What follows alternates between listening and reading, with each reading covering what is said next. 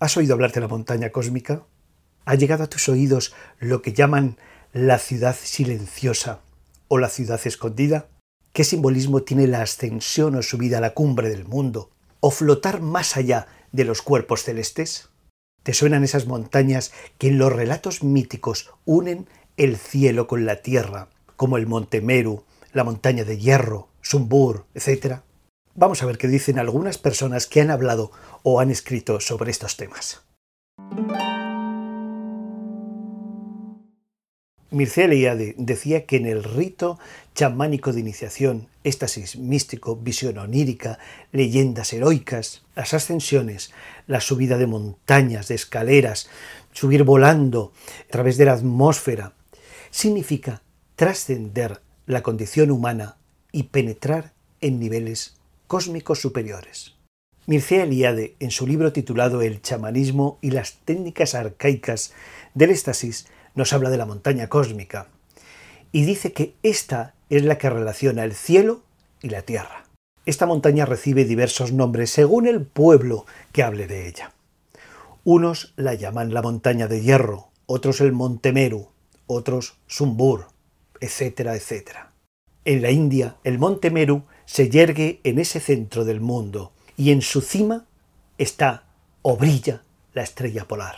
Mircea Eliade continúa diciendo que la Cicurat en el antiguo Oriente era una montaña cósmica. Representaba al cosmos y sus siete pisos simbolizaban los siete cielos planetarios. Y que el simbolismo del centro es frecuente en las culturas arcaicas y en las civilizaciones orientales. El centro del mundo es la cumbre de la montaña cósmica, con sus palacios y ciudades reales. En este centro se produce la comunicación con el cielo. Continúa diciendo que el chamán escala esta montaña cósmica en sus viajes estáticos y que esta escalada representa el viaje al centro del mundo. Y son los chamanes y los héroes los que escalan por esta montaña cósmica o trepan por este árbol del mundo para llegar a su cumbre, para llegar al cielo.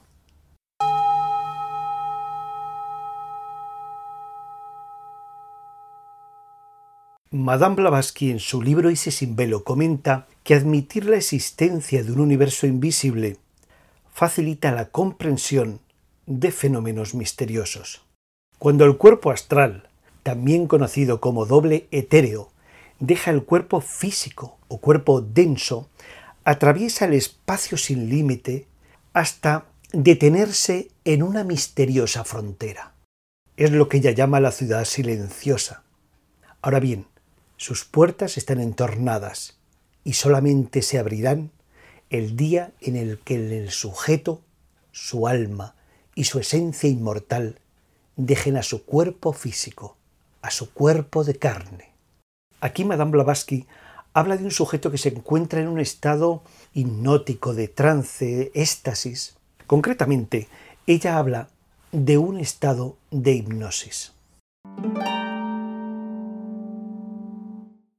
Platón en su libro Fedón habla del recorrido del alma una vez que el sujeto ha muerto y dice, ahora vamos con los que vivieron de una manera pura, de especial virtud.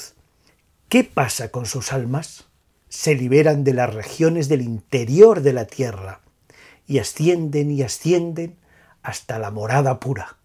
Y entre estos, los que logren purificarse de un modo suficiente, se liberarán de su cuerpo e irán a las moradas más bellas, difíciles de expresar con el lenguaje, difíciles de describir con palabras. Luis Amán en Autoliberación nos habla de la ciudad escondida como una alegoría del espacio más interno. Repito, una alegoría o representación del espacio más interno, no externo, sino interno del sujeto. Dice que se encuentra al finalizar un camino ascendente y allí se guardan las aspiraciones y las esperanzas. En la mitología se la sitúa en la cumbre del mundo o flotando más allá de los cuerpos celestes. En ambos casos hay un camino ascendente. Agrega también que esta ciudad escondida ha sido representada como la corona o un cofre y que guarda la gran joya. Luis Aman continúa diciendo que al igual que existe una ciudad escondida al finalizar un camino ascendente, también existe una ciudad subterránea al finalizar un camino descendente. ¿Dónde está situada la ciudad subterránea? Al finalizar un camino descendente, en los abismos. ¿Dónde se sitúa la ciudad escondida? En las alturas. Al finalizar un camino ascendente. ¿Qué se guarda en esta ciudad subterránea?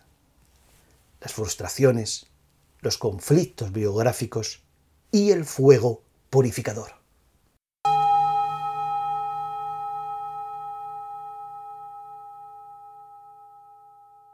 En el relato épico y mitológico de la India conocido como el Mahabharata, Arjuna, que es uno de sus protagonistas, viajó a un lugar donde vio la cima del monte Meru, considerado el rey de las montañas.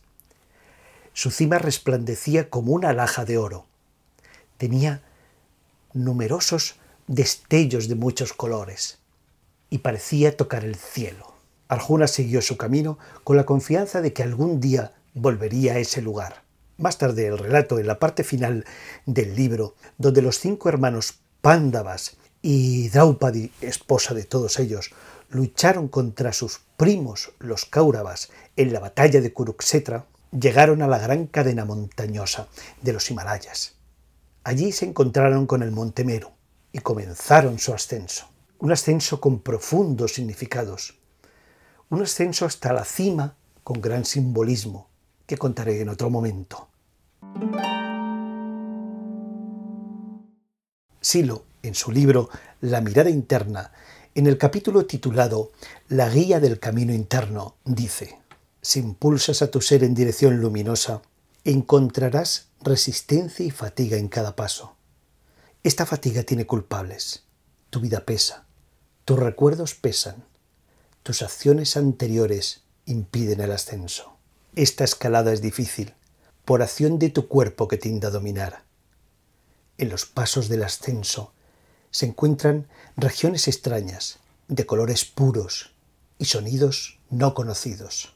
No huyas de la purificación que actúa como el fuego y horroriza con sus fantasmas. Rechaza el sobresalto y el descorazonamiento. Rechaza el deseo de huir hacia regiones bajas y oscuras. Rechaza el apego a los recuerdos. Queda en libertad interior, con indiferencia hacia el ensueño del paisaje, con resolución en el ascenso. La luz pura clarea en las cumbres de las altas cadenas montañosas, y las aguas de los mil colores bajan entre melodías irreconocibles, hacia mesetas y praderas cristalinas. No temas la presión de la luz que te aleja de su centro cada vez más fuertemente. Absórbela como si fuera un líquido un viento, porque en ella ciertamente está la vida. Cuando en la gran cadena montañosa encuentres la ciudad escondida, debes conocer su entrada. Pero esto lo sabrás en el momento en que tu vida sea transformada. Sus enormes murallas están escritas en figuras, están escritas en colores, están sentidas. En esta ciudad se guarda lo hecho y lo por hacer, pero tu ojo interno es opaco lo transparente. Sí, los muros te son impenetrables. Toma la fuerza de la ciudad escondida. Vuelve el mundo de la vida densa con tu frente y tus manos luminosas.